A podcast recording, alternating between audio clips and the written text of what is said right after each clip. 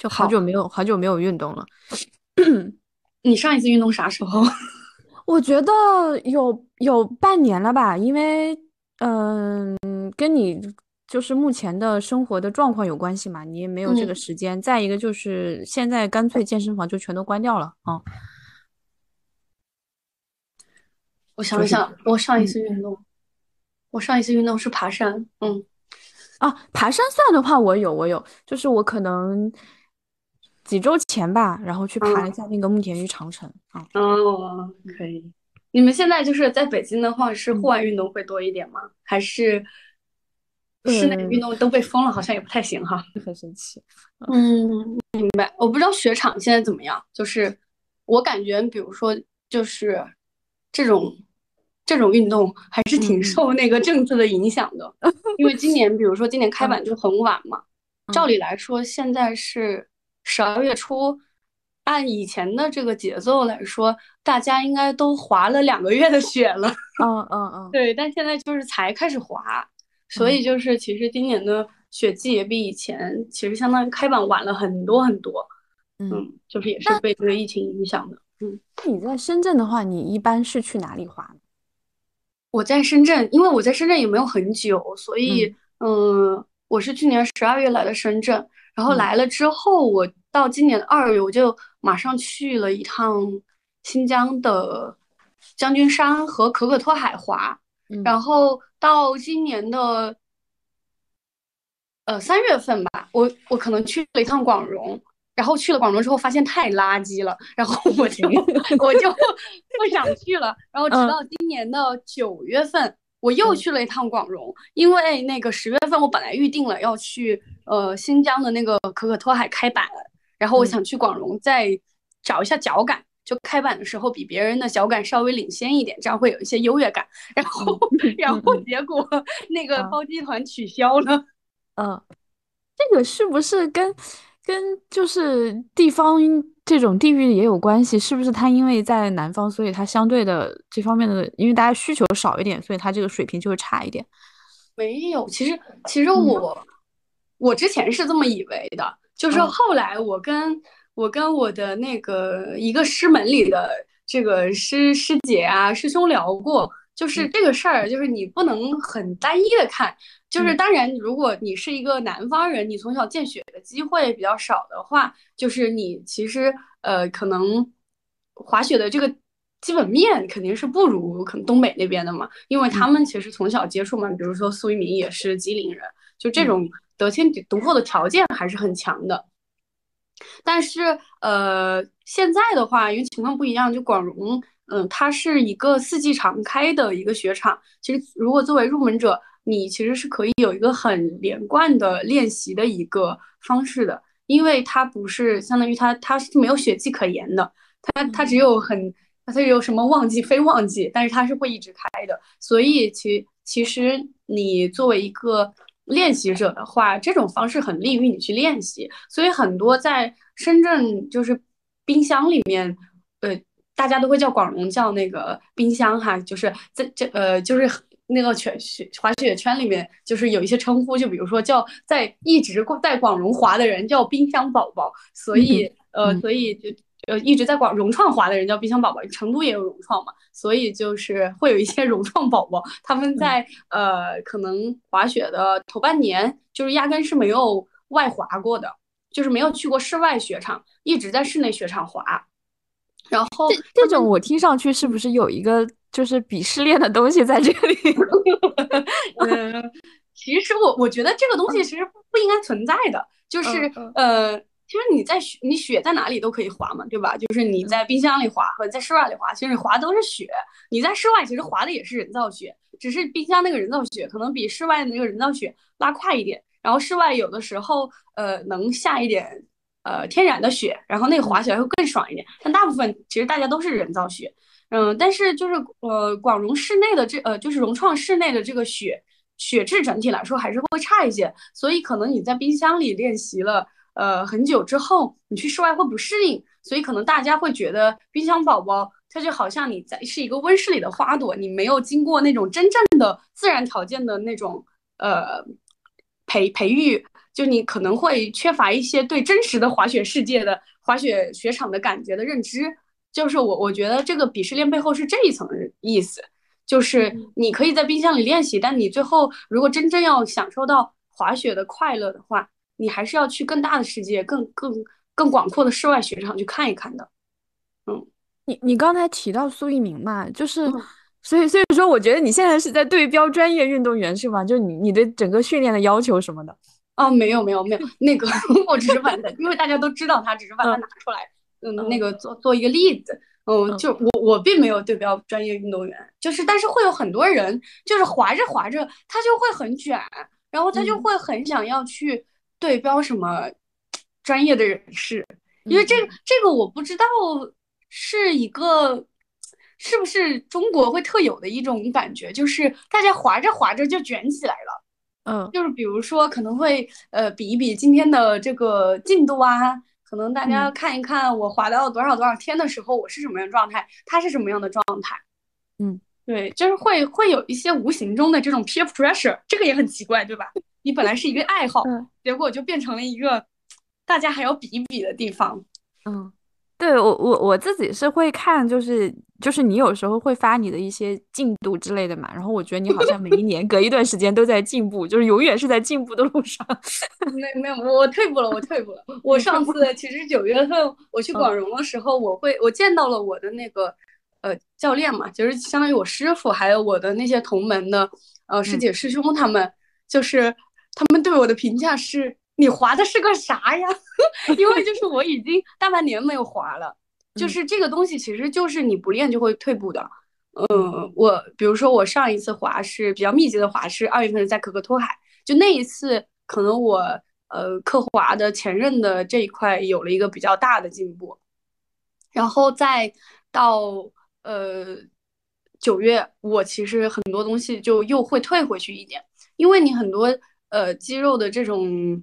记忆你还是需要反复持久的练习的，就是可能一段时间不去练习，你的一些动作它就会变形，或者它做的没有那么到位，就它是会退步的。所以，嗯，就一般雪季的话，你可能头几次去滑，你还是在一个找脚感、适应的一个阶段。嗯嗯，对。哎，那那像这种，你会不会就是觉得，就就因为其实我我会介意这一点，我就会觉得，就是如果我。嗯，我倒不是说追求自己一直进步，但是隔一段时间就退步，我这个心情就会有点受到影响。嗯，我想想，其实会有一点，会有会对嗯心情有一点影响，但我觉得这也是人要去嗯克服的一个东西。就就是这个里面其实也伴伴随着我个人可能对于就是这种类似于户外运动或者运动爱好的一个认知的一个变化吧。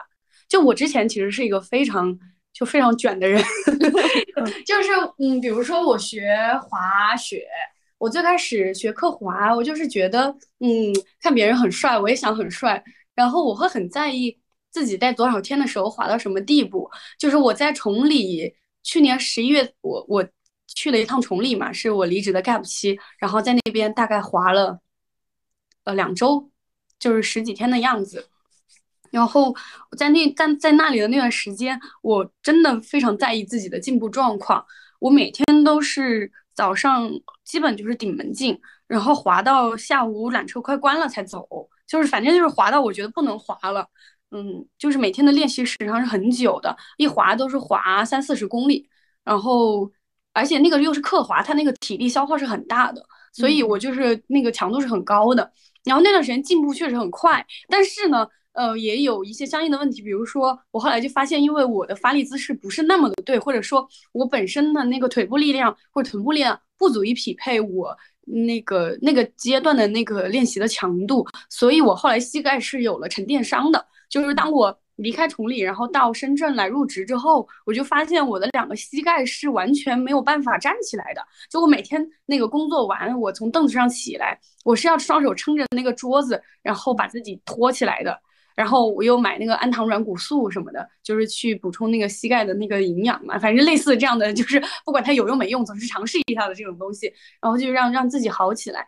所以那个时候就是就感觉自己有点用力过猛了，所以就会现在膝盖的状况怎么样？就现在好了很多，但是感觉就是落下了一些病根。对，就是它有时候还是会有一些有一些隐隐隐的痛，就你能感觉到它回不去了。但但是就后来就会注意一些。你比如说，你买了护膝呀，然后发力会注意一些。然后我还买了一个锻炼大腿力量的那种夹在门里面可以居家练习的东西，但是后来也没再拿出来用过。对，所以就是呃，你比如说你你的，如果你的运动的心态会有点太冒进的话，其实是对你身体是有伤害的。所以我觉得一切的运动都是要建立在你是科学训练的基础上，然后不要不要搞得太猛，嗯，就是循序渐进的来。对。我我觉得我也是，嗯，通过学习让自己变得相对佛系吧。因为我大概在，呃，肯定是疫情之前了，应该是三年或者更早的一些时候。我当时跑步持续了有两个月，基本上每天要跑五公里吧。嗯嗯嗯嗯。我我当时觉得跑步嘛，就最简单，对不对？大家上来就跑，也不用学什么的。我觉得就是一个成本很低，然后，呃，我我是能相对在这个过程中得到快乐的，就是不太枯，对我来说不太枯燥的一种。就是我觉得有氧是一种很好的方式，就我那个时候不太喜欢无氧的一些东西，嗯，然后我的膝盖就就不行了，哦 就就我现在的话，我现在的状态就是，其实当时可能也是因为，嗯，不不太对称或者怎么样，因为我只有一一边的膝盖，就是左边的膝盖，现在处于就是如果我是蹲的位置，或者说是比如说是坐在那个。呃，地上，然后那个腿有点弯折的位置，就只要它弯折超过九十度，九十度是可以的，就是再比九十度再小，就是处于一个锐角的状态，然后可能超过半分钟都不用时间很长，就超过半分钟的话，我站起来就有点有点像你那种感觉，就站不起来。但是因为我另外一只脚没问题，所以我还是可以保持住站的。但如果纯粹依靠左脚的话，我就会站不起来。现在就是不太敢，就是那样硬弯了。嗯，所以你现在膝盖也还是有点问题，是吗？我现在就是这样，现在就是我不太敢让它。去蹲或者怎么样？嗯哦，我是嗯，我那次之后，我膝盖其实相相当于恢复恢复的差不多了。我就我们平时是没有明显的动明显的感觉的，但是呃，我就不敢太用力去去滑或者练习，包括我呃滑滑滑板嘛，后来有滑路冲，然后就感觉就很在意膝盖的感受。因为膝盖毕竟它是一个不可逆的磨损，对对对对对，就是如果磨得太过了，我老年得换个膝盖，对，就只能换了。而且那个膝盖它还有一个寿命，就你换掉那个人工膝盖的话，啊，还有还有寿命是吗？对对，就是 你，他们很多老人他就会算嘛，就比如说他现在七十岁，他可能就不想换了，因为到八十岁他还可能还得再取出来，他就觉得嗯就很那什么，那有点折腾，嗯，对对，就我确实是我嗯，就是我对滑雪的投入度确实是会。随着我对膝盖的担忧就有所变化的，嗯，而且这种东西它是一个，它是有一它的它的反应是会有一些那个晚的，就是它不是那么灵敏的，立马会会就比如说我今天滑的很猛，今天晚上我膝盖就很痛，它不是这样的，是我那段时间滑的很猛，结果我到了深圳过了几天之后，然后它就变得非常的痛，嗯，所以。它它它没有办法及时的给你给你这种痛感的反馈。所以，这个自己建立一个灵敏的纠错反馈系统，就像 Elon Musk 强调的那样，这是非常重要的。嗯嗯，对我我现在好多都不能做，就是这种需要涉及跳跃的就都不太行。跳跃的话，一个是膝盖，再一个是腰也腰也会受到影响啊。嗯，就会把那个腰一阵一阵的，明显感觉到不舒服。嗯，是我说你你你你要不尝试尝多尝试尝试游泳吧？就是我感觉就是其他的。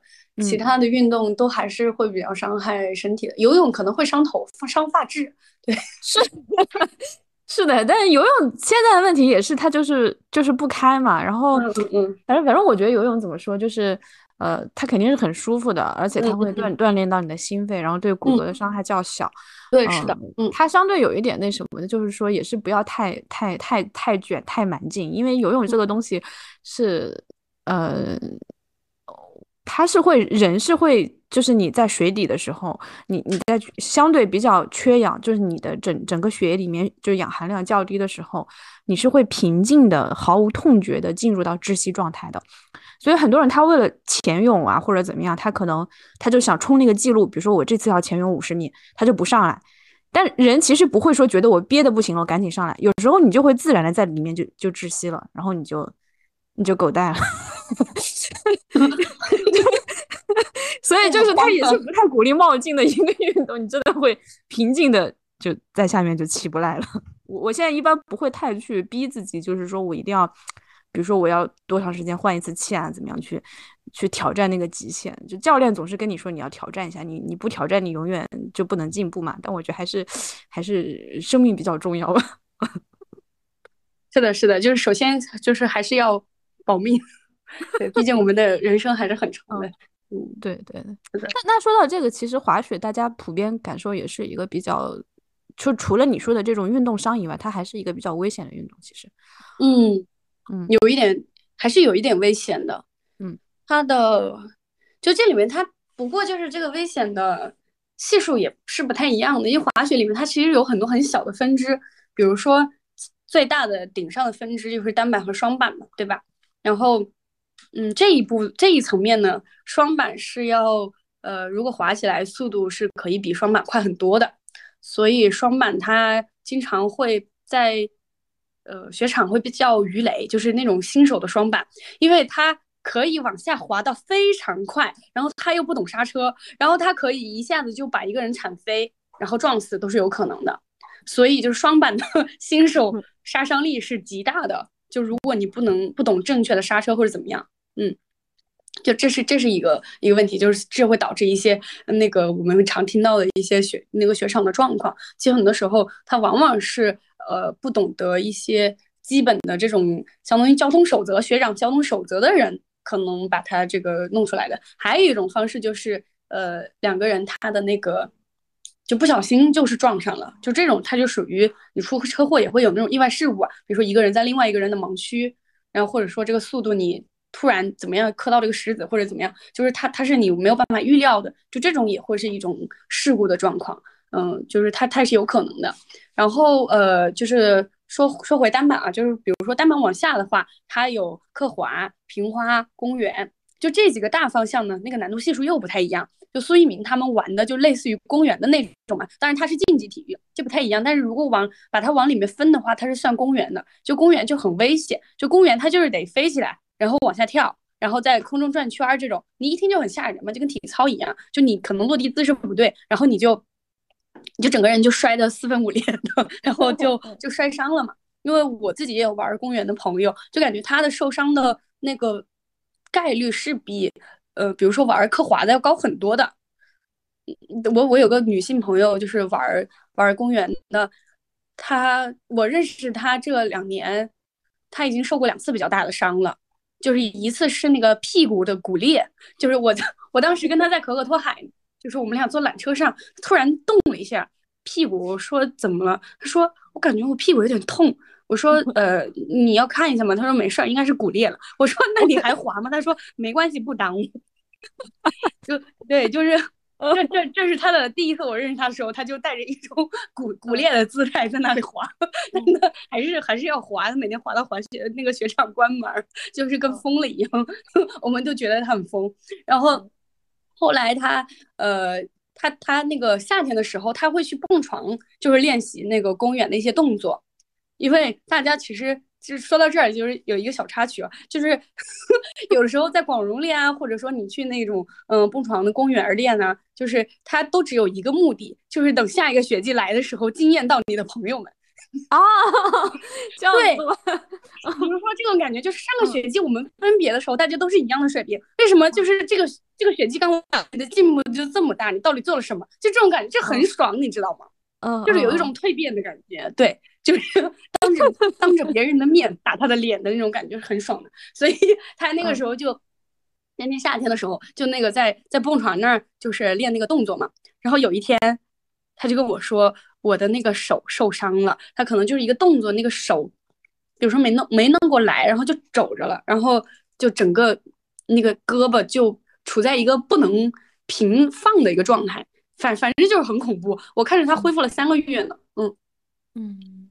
这个听上去跟那种，就是我之前有加过一些健身房群的感觉一样，就特别卷，就里面大家会经常发自己的那个练到什么状态，那个肌肉的状况，然后包括像，就是有有有些健身房的风格嘛，像超级星星这种，就你一进去就有一种就跟传销现场的感觉一样，就是很卷，就是就是有可能有一些这里面也有一些就是圈层吧，就是有一些练的最好的人，然后大家可能都会跟那个教练去搞好关系，就他最喜欢哪些学员什么的。是的，是的，我跟你说，我我其实今天还在想这个事儿，我我感觉这个事儿它出现是必然的，因为比如说呃，不管是健身还是滑雪，它它的那种教授体系。本质上还是你去认可某一个人人的那种外在的姿态嘛，就比如说你很认可他的滑行姿态，或者你很认可他的练的那个什么状态，你想成为他嘛？所以他更多的是一种基于个人魅力来来吸引吸引学员或者怎么样子的。然后他就就很他的那个基因就感觉很像那种偶像新粉丝，他他他他无形中会有一点类似这种感觉，所以他的那种师徒的感觉啊。或者说他的学生们会想要就成为老师很喜欢的学生，都无形中会有一些这样的感觉的，就感觉是这个这个东西来决定的，嗯嗯，他的那个带教的那个感觉特别浓，嗯嗯，对。那那你呢？就是你你觉得呃，你觉得就是吸引你到现在的原因是什么？嗯，吸引我到现在的原因。我我感觉我我我的心态其实有了一个比较大的调整，哎，就是我我我以前可能上一个雪季的时候，因为那时候我也处在人生的一个交界点嘛，其实很多事情在变化，嗯，然后我也需要一个爱好去寄托我的一些情感，或者说我的一些时间和精力，就那个时候他对我来说，他是我很重要的一个伙伴，然后他也打开了我很多新世界的大门。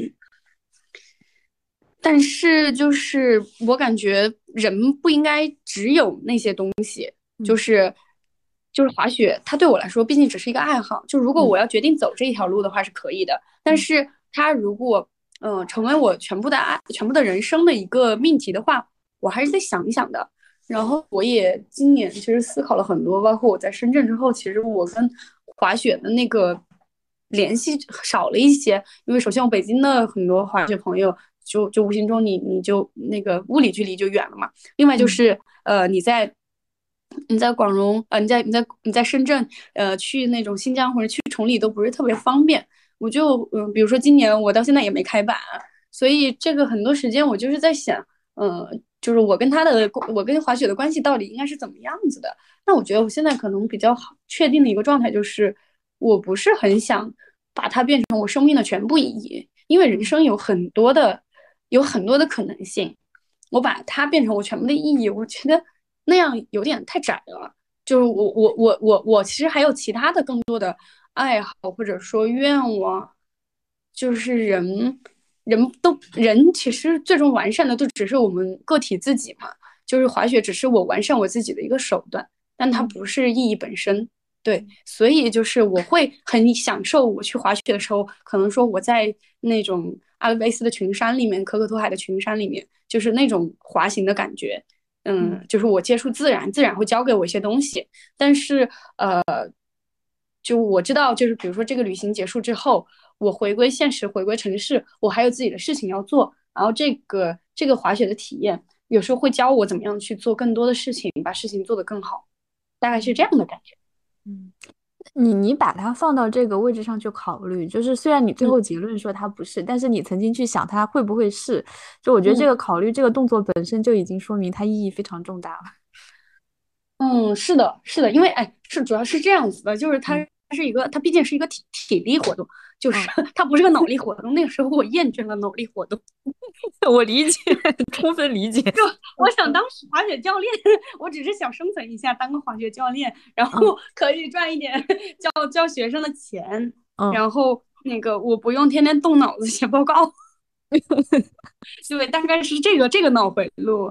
到后来发现，我可能也不是讨厌动脑子，我可能有时候讨厌的是。写报告很多，我觉得。对，就是无无用的脑子，或者说没有意义的脑子，嗯，就这个东西也是我自己还在修炼的一个功课了，嗯。嗯，这这个对。比是很形象的，就是因为你你去写一个报告，然后其实它相当于是，就这个链条太长，就你看到它最后发生作用的这个链条太长，周期也太长，就是就是很容易产生我在做什么，我做这个东西。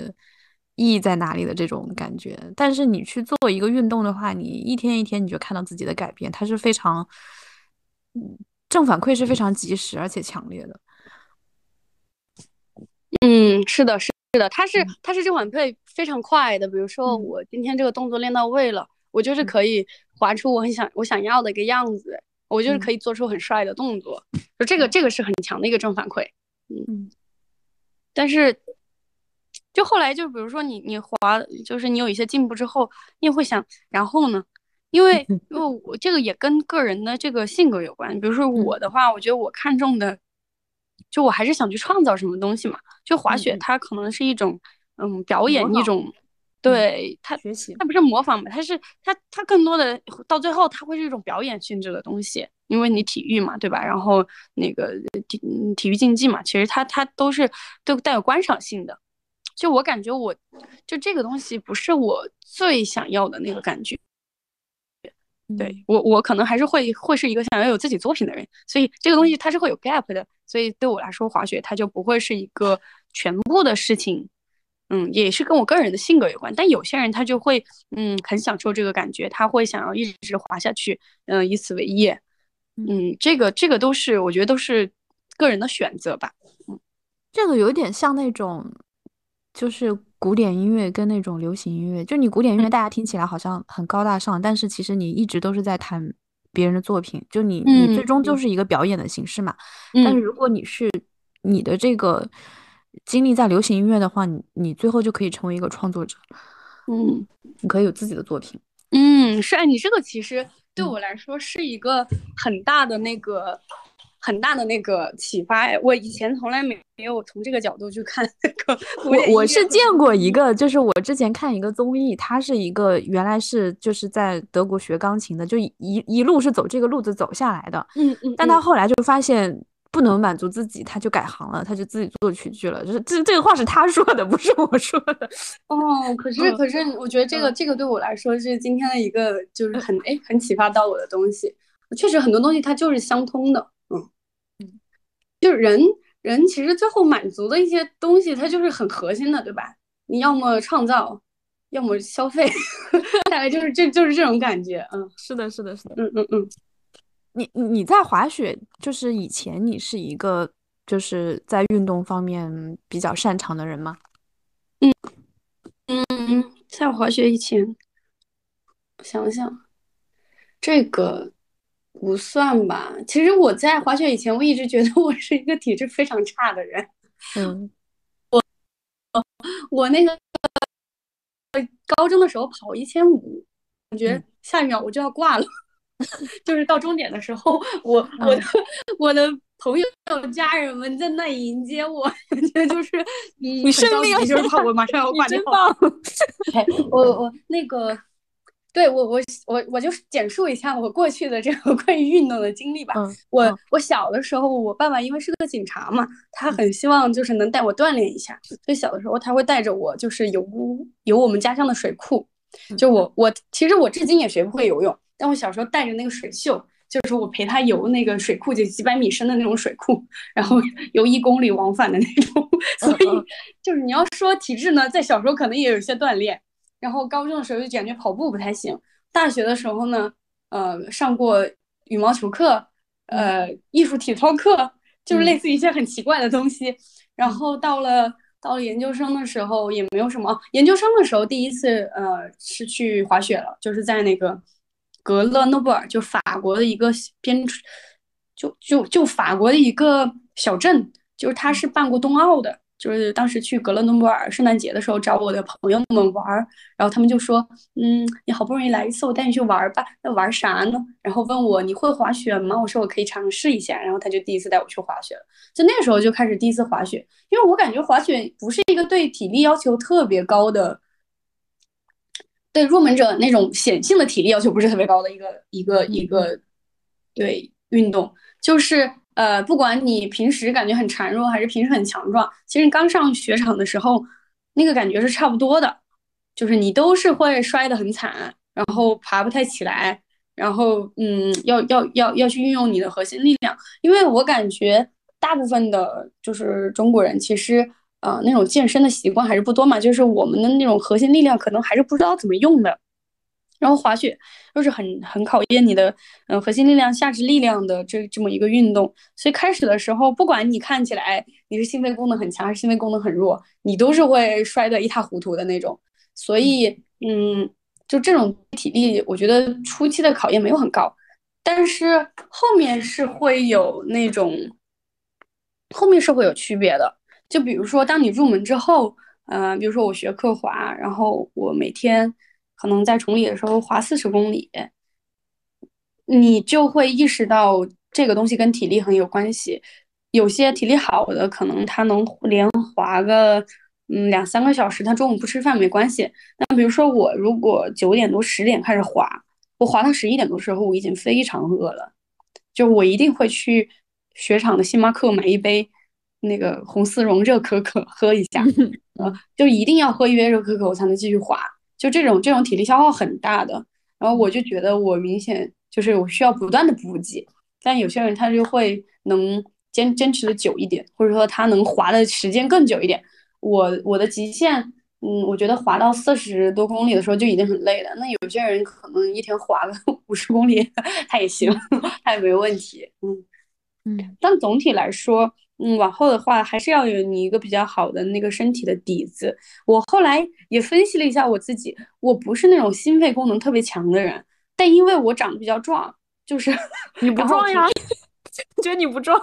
我有点壮，我肌肉还可以，就是我我对对对，骨架小。我骨架不小，我其实肩膀也宽，就我感觉我，因为你你我你给我的感觉就是比较娇小的那种感觉。我只是个子矮，但是你要分配到这个我这个个子里面，我不算那种瘦的，我算我算壮的。对，这样就是可能脸小，就是看起来不胖。对，可那个是的，所以因为我其实比较结实，比较敦实，嗯，然后对也还也还行吧，就是也还比较适合练习滑雪，然后平衡感也还可以。我小时候会踩在那个板凳上看电视，然后，嗯嗯，对，那个就从小就其实它就相当于一个平衡板练习，你知道吗？就是我从小就相当于踩着平衡板看电视，它它它极大的提升了我的平衡性，因为这个也会体现在滑雪中嘛。所以，嗯，所以我我也对滑雪就是比较喜欢，比较比较有感觉，可能是这种你的身体的禀赋，或者说你一些，嗯，一些技能点就刚好跟它匹配上了。嗯嗯，对，我也是那种，就是我我应该在，我觉得我在运动这个层面应该是毫无优点，就任何一个指标上都不行。可能稍微好一点的话，就是我我柔韧性会比较好。啊，我柔韧性也非常好，我对我可以把脚掰到头上去。我我我柔韧性，因为我没有刻意去练过嘛，就是瑜伽啊、舞蹈之类我没有练过，但是我觉得我应该是高于平均水平那个柔韧性。但但你要说力量啊、什么爆发力啊、耐久啊，包括你说到这个平衡性啊，我平衡性特别差，就是就是就是只要涉及到这些的，就都会都会很差。但是但我当时游游泳游泳也是，就你你要是不是说你要去。你像你要是以比如说你要游五十米、一百米，人家是冲速度的嘛，还有那种游一千米，那可能是冲耐力的。如果你没有这种指标，你只是想游的话，它其实还是一个偏技巧性的东西。然后在水里面的话，很多技巧比你在陆地面上要呃容易做得多，就会简单很多。呃，可能更需要一些勇气吧，我觉得是更需要你的意志力、你的呃心智这方面可能会需要的更多一点。只要你。坚信自己可以做，其实最后都能做下来，嗯，所以，对，所以，所以我其实之前我是那种运动很差的人，然后，呃，我每次高中的时候跑完八百米，每次哦，每次跑完八百米，我第二天都要请假一天，我就起不来了，就我就要在家躺一天，我才能缓过来，因为我那一天整个就会处于一种涕泗交流，就我鼻涕会不停的流，不停流到脑壳都觉得干了的状态，只要流，只要只要跑进八百的话，然后，嗯。大学的时候做体测，也就是经常就是会要要跟体育老师搞好关系，否则他就会挂我。我我必须要做一个功课，就是跟体育老师搞好关系，然后然后让自己不要在体测这这方面去挂掉。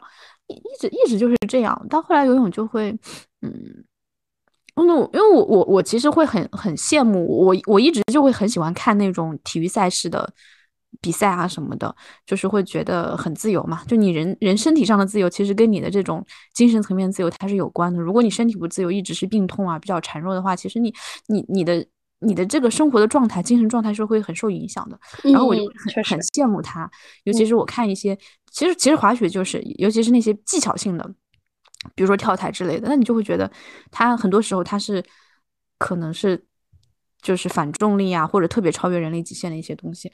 就会很羡慕，然后游游泳也是吧，游泳也是你相对在你水里你是不受不太受重力影响的。嗯，确实，游游泳对我来说，我我我跟很多人交流过，就大家其实不管是讨厌还是喜欢什么运动，大部分人好像对游泳的感觉还是挺好的。就可能这个确实像你说的，他会他会打中一些本能的点，你比如说我们可以做到一些陆地上很难做到的东西，嗯。就就简单的那种，呃，比如说前滚翻、后滚翻，我我在陆地上做的会很歪，就是我一定会我在陆地上，比如说做前滚翻，我一定会歪到，我不能直直的那样滚过去，一定会歪到一边。这也是跟我的左右两边就是可能不太，就我一直就是左右两边就是不太力量不太均衡有关系吧。我一开始游的时候也一直会游歪，但在水里边的话就没有关系，我就可以就是翻的很好。嗯，我。我我我游泳还不太行，游泳是一个考验心肺功能的 运动。我 我游一个来回就会气喘吁吁，现在不知道好不好一点。但我心肺功能确实。你做滑雪的话，应该其实心肺会有提升啊。嗯，会有提升，会有提升。嗯，我今年就是就是去年十一月以及今年二月份，就是就滑完之后，我感觉整个人确实那个体质会上一个台阶，就很壮，就感觉自己很强，就是肌肉也起来了。就走在路就会自信，就会很自信。就是那种，就 GTA 里面那种，就蹦到幼儿园的那种 那种男的在走路的样子，我也我就感觉自己是个 gangster，然后 走在在路上像要去打架。嗯，对。但现在就又回去了，又回去。我那段时间就是滑雪滑到我腮帮子都变变变方了，整个人的那个男性化的那个特征急剧上升。你不知道哪里变了，但就是变了，就是很。那会很开心吗？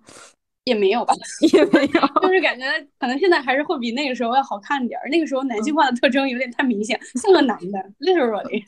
我是觉得这种东西确实会影响到你的这种精神的状态。就你当你的身体上特别自信的时候，你的整个的，就就以前你不去做运动的时候，你觉得这种东西很虚啊，就好像很鸡汤一样，就说你运动可以改善你精神状态。但是运动以后发现会确实是有有所改善的啊。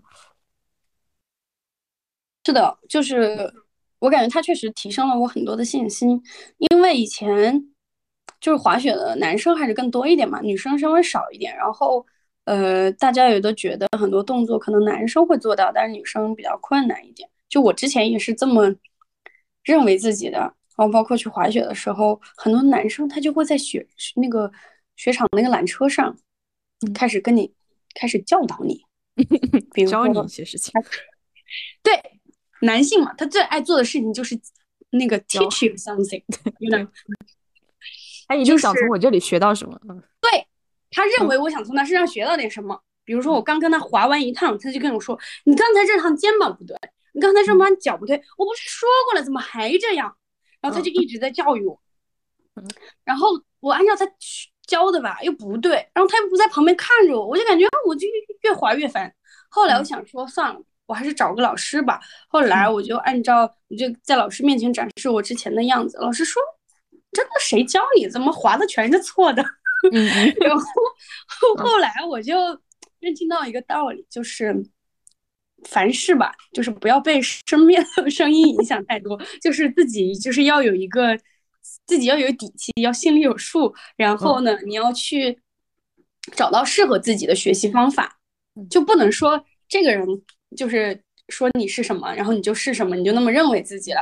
就是因为我是去年，呃，我想就是我去年其实可能滑雪才滑了，加起来真正的单板的雪时可能是十几天。我想转科滑嘛，然后就是我当时一个滑雪的男性朋友就跟我说，我不建议你今年转科滑。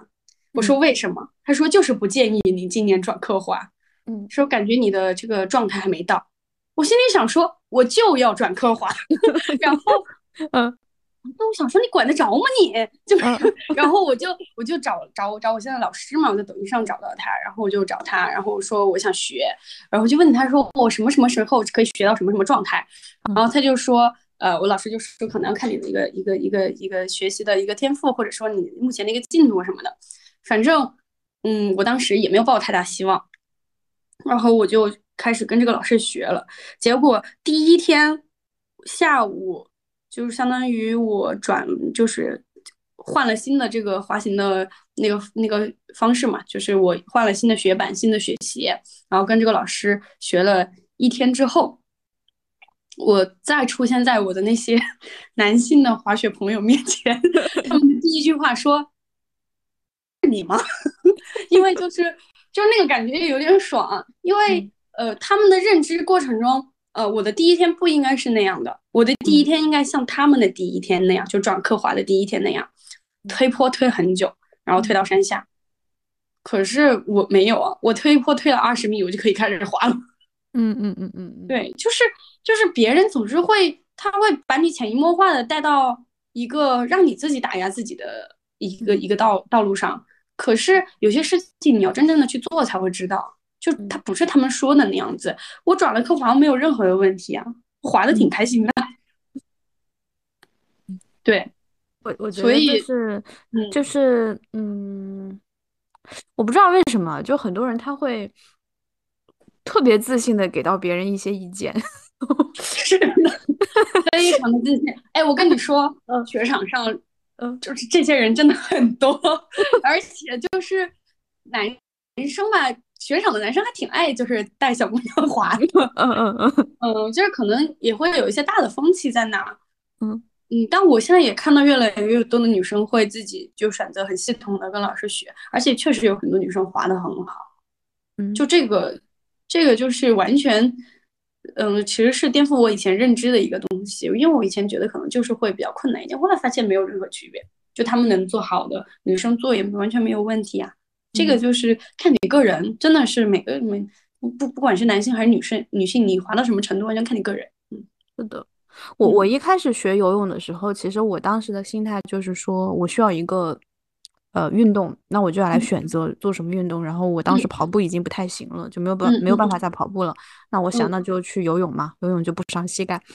嗯嗯，我一开始觉得我游泳只有一个目的，就是。就是运动，也没有什么太花哨的。我当时心想学个一两种泳泳姿就就可以了，然后我可以每天在水里，比如说游个呃两千米，就就就行了，就这这点要求。然后当时当然教练他是出于一个他要赚钱的角度，他肯定是推荐你学的越厚越好嘛，这是他的他有这个动力在这里。他说你要学学四种，要全学会。我我当时就觉得我不可能学会蝶泳的，因为大家都说，所有人都说蝶泳特别难，然后它又考考验你的力量，又考验你的柔韧性，还有节奏感，然后很多人都都学不会，可能要学五十节课才能学会蝶泳，就是纯蝶泳这这一种泳姿啊。然后我就说，我也觉得不要浪费钱嘛，我花那么多钱，最后搞搞一通搞什么，有什么必要呢？就就不要不要搞，那还课还挺贵。嗯，教练就说你一定可以，他当然是说你一定可以啊。然后，然后我就我就半信半疑吧，半信半疑就想卖课。然后，然后就就会了呀，就发现其实没什么。我后来。其实他是说你你上来就学蝶泳的话，它确实很难。但如果你是循序渐进的，就是你你前面的基础已经都到了，这个时候你再开始学蝶泳的时候，你把它放到最后，你前面那个水性啊，在水里面这种感觉已经很好，以后就会变得我应该是十来节课差不多就就能够游起来了吧。当然游的不好，你要说你要说像人家那种，因为蝶泳特别消耗体力，你蛙泳可以比如说游个一千米没事儿，蝶泳可能游五十米你就你就不行了，就累趴下，因为它特别累。嗯，但是首先很多人他就叠不起来，他根本就出不了水，他可能五米他都叠不了。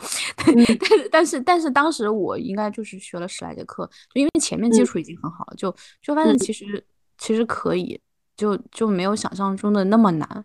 哦，对，是的，嗯，很多事情就是你去做，你就会发现，嗯，好像还行，我也可以，我也可以轻松的学会。嗯，就就是其实很多很多事情，我觉得道理都是通的。就是滑雪这样，游泳这样，就是你工作上、生活上很多你觉得自我设限的东西，你真正打破这个认知的这个障碍，就是打破这这层看不见的玻璃之后，你走进去之后，发现是一个很广阔的世界，它很自由。嗯，然后你也可以发挥自己很多的长处啊，或者说你发挥自己很多就是本能的这种力量来做它。嗯，那你一年，比如说，因为你基本上你要去滑的话，你都都都可能要去另外一个城市嘛。你你在时间上怎么去把握呢？嗯，我计划今年请个年假 去一趟崇礼，因为我崇礼去年买了两次两张十次卡。嗯。嗯，然后我滑了十二次，就是云顶的十次卡，嗯，就是一共有二十次。我去年消耗了十二次，今年还剩八次，所以今年我要请个年假过去把它滑了。嗯，剩下的可能就不太行了。我今年其实可能滑不了太多雪，就这个这个挺看的。如果我在北京的话，我可以每周末过去崇礼滑一下，然后可能逢年过节的往新疆跑一趟，这个是一个比较理想的滑雪的方式。但是在深圳的话，这块还是受了不少的影响。比如说，我可以平时往广东去，然后呃，到逢年过节的去崇礼或者去新疆。对，嗯，对，但是还是受影响。你你把年假给他的话，其实其实我觉得对于一个社畜来说，你把自己的这种时间给什么，他就真的很重要。对，是的，是的，就是我其实如果有假期的话。我能滑雪，就肯定全部是在滑雪。嗯，我今年的十一本来也是报了去可可托海的包机团嘛，然后去年十一我就是去了可可托海，然后认识了一帮很好的滑雪的朋友，也是打开了我滑雪的这个，嗯，重新打开了我对滑雪的兴趣吧。就是去年的可可托海的这一趟旅行，嗯，所以今年我其实十一还是想去的，结果因为疫情啊或者一些其他的原因，总之这个事儿最后就取消了。但对我来说，如果五一长假国内有地方也能滑的话，我也会想去。不是，那那你就是比如说现在像现在因为不能滑嘛，那你平时会怎么样去运动呢？就是路冲，就是因为路冲是一个比较好的滑雪的替代品。嗯，很多人就今年其实我能感觉到陆冲还挺热的，当然我也是今年才滑陆冲，但我刚才刚才这个语气好像我滑了很久一样。我是今年就是在我的那个买雪板的那个雪具店买了路冲，就他们的那个生意现在生意模式也很明显了，就是夏天卖雪板，那个不那个冬天卖雪板，夏天卖路冲，大概就是这样的模式，就是卖卖滑雪板，因为路冲滑行的感觉是很像很像刻滑的，就挺像滑雪的，所以你是很多时候是能找到那个感觉的，但是它又有点不一样。我滑路冲的话，我是会去碗池，就是下那个蹦道，嗯，然后就很就很好玩，它是有高低起伏的，然后你也有那个，就是你也有下坡上坡，然后那种加速度，就是那那那个感觉，那个对你肾上腺素的刺激也都是差不多的，所以也很好玩。嗯，明白。嗯。嗯，你想你会想尝试滑雪？我不知道哎，就你你对你觉得我膝盖这个状况，你评估一下可以吗？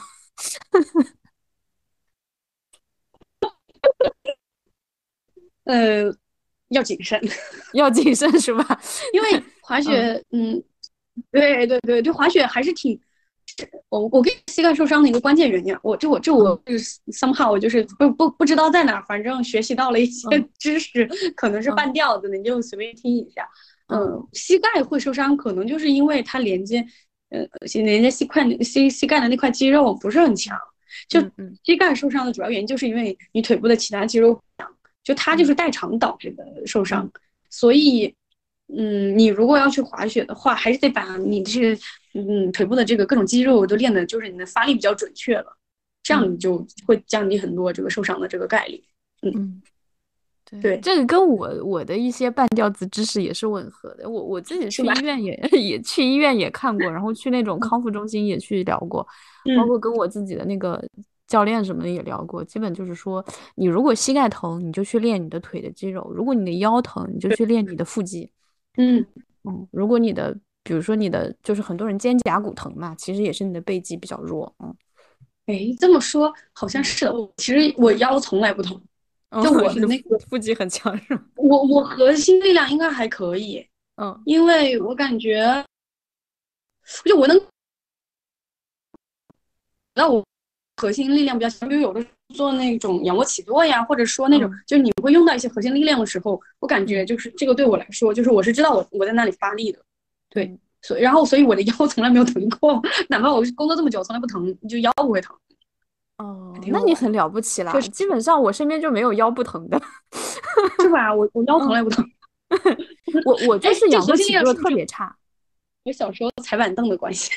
嗯，我我是那种小时候，小时候我当我当时中考不是要考那个仰卧起坐嘛？我们当时是呃一分钟。起吧，起到四十八个是八十分还是多少？反正起到五十二个是满分吧。我我印象中，那大家都是在基本上，我同学我感觉基本都是能够拿到满分的，大部分能拿满，感觉百分之七十的人能拿满分，然后剩下的人肯定能拿四十八分这样的状况。嗯嗯，就是大家没练啊，上来还没练的时候，已经差不多可以这种水平了。然后我是一个都起不来。是，我就一个都，我就是起不来。就他不是说你的那个速度啊，什么都都没到这个层次，我就起不来。后来我经过，嗯，因为他是中考要考的嘛，我就是从嗯刚上初三那个第一个学期就开始练，然后经过我漫长的这种练习，我一开始能够起来一个，然后后来过了几天起两个。过了几天可以起四个，最后到中考的时候也起到了四十八个。然后虽然比不上满分了，但还是就是但有有一个进步吧，就就不不过吧。就总体来说，我就是一个肌肉不行的人，嗯，就各方面，嗯，哪块肌肉就是整整个骨骼肌的含量就很低的人。嗯，那你这这个可能就是你也通过饮食啊什么运动一起调一下，就是多吃点蛋白质还可以。哦，这么说，我就是也有那个秤嘛，我自己。称了一些，我的肌肉的也是完全打，就是优秀的水平。那那在我看来，其实我我对滑雪的第一感觉，它肯定就是平衡的能力嘛。就你上来就是比较初级阶段的时候，否则你就会摔嘛。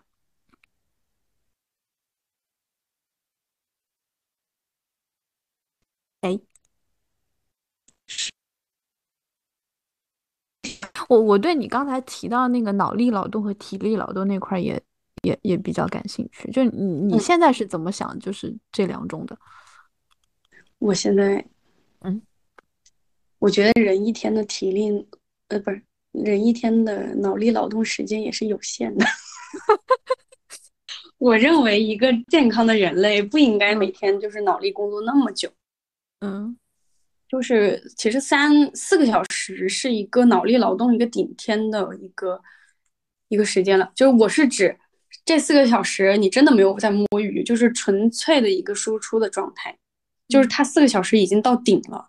嗯，如果再再多的话，对人来说是一个很大的消耗了。就我我一直想要去平衡这样的一个状态。嗯，但是很多工作好像它会消耗你更多，就我不太喜欢那种摸鱼的工作的感觉，我就希望赶紧把活干完，然后下班。对，就是摸鱼其实也是一种消耗。对我特别，我不喜欢摸鱼，它又不能让你创造，但也也也不是一种消遣，就是更更像是一种很焦虑的感觉嘛。对，是，所以我现在不喜欢摸鱼。嗯。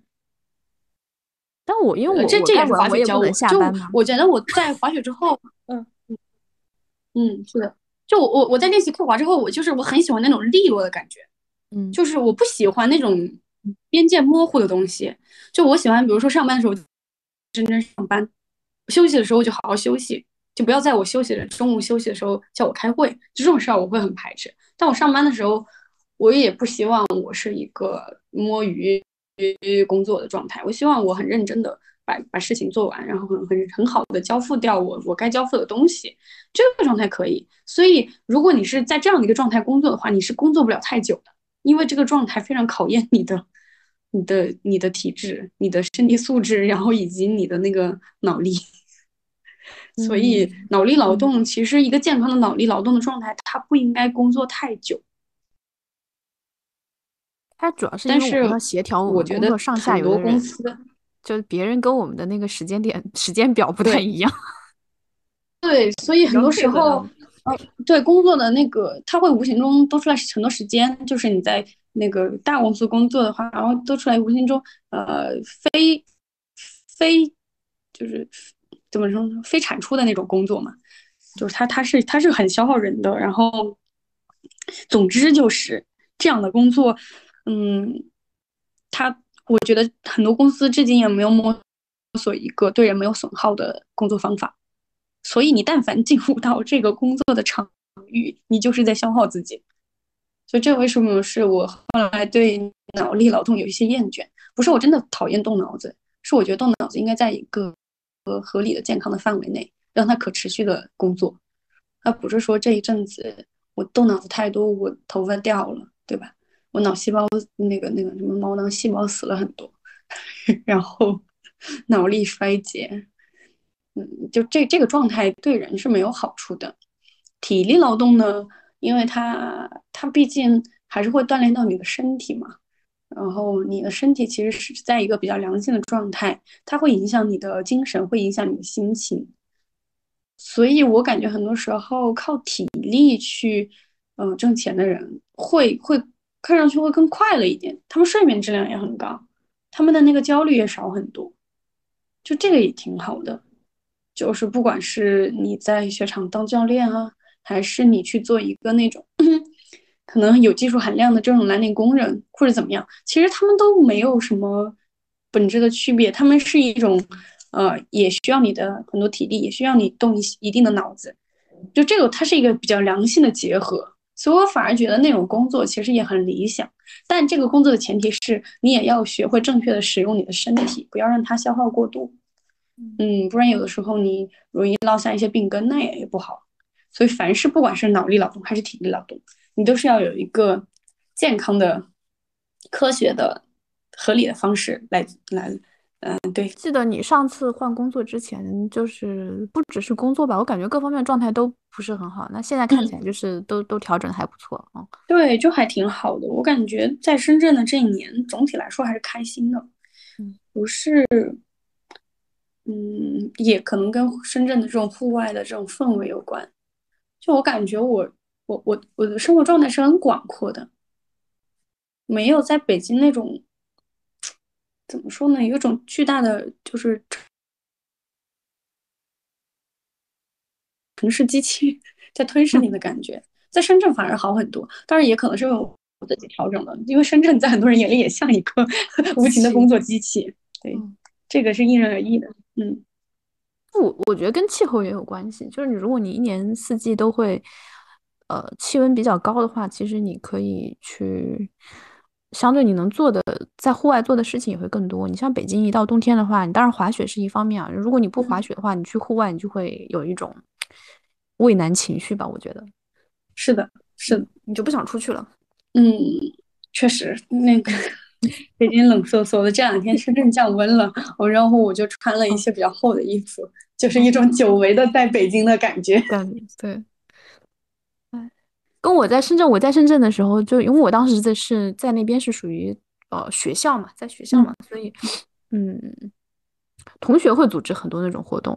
去，比如说什么去那个西冲观星啊，嗯嗯嗯，然后去爬爬那个莲花山那个小山啊，嗯，然后海就不用说了，就有很多海，就可以去看海，嗯，然后他们很多人会去做一些环海的骑行之类的，这这种事情会很多，嗯。嗯，我我我就是现在周末如果有时间的话，我能去爬山就去爬山，我明天应该还会跟朋友去爬山。上周去上上周去爬了一个手作步道，就那个很有野趣，就是它不是那种修的特别好的台阶，它是嗯那种就是泥土啊、树根呐，然后打一些地钉啊，反正就是很天然的一种东西。就我我现在对这种自然的东西是很喜欢的，所以我也很喜欢把自己放到山里面去感受一些自然的这种气息。嗯嗯。对，深圳这一点还是挺好的，它有很多自然自然资源、户外资源，如果你利用的好的话，对自己的身心是很有帮助的。嗯，可以，可以，可以，我觉得非常感谢，非常感谢。嗯，好的，好的，好的，有时间再再再聊。嗯，好，好，谢谢，谢谢，再见。嗯，好，拜拜，拜拜。嗯嗯。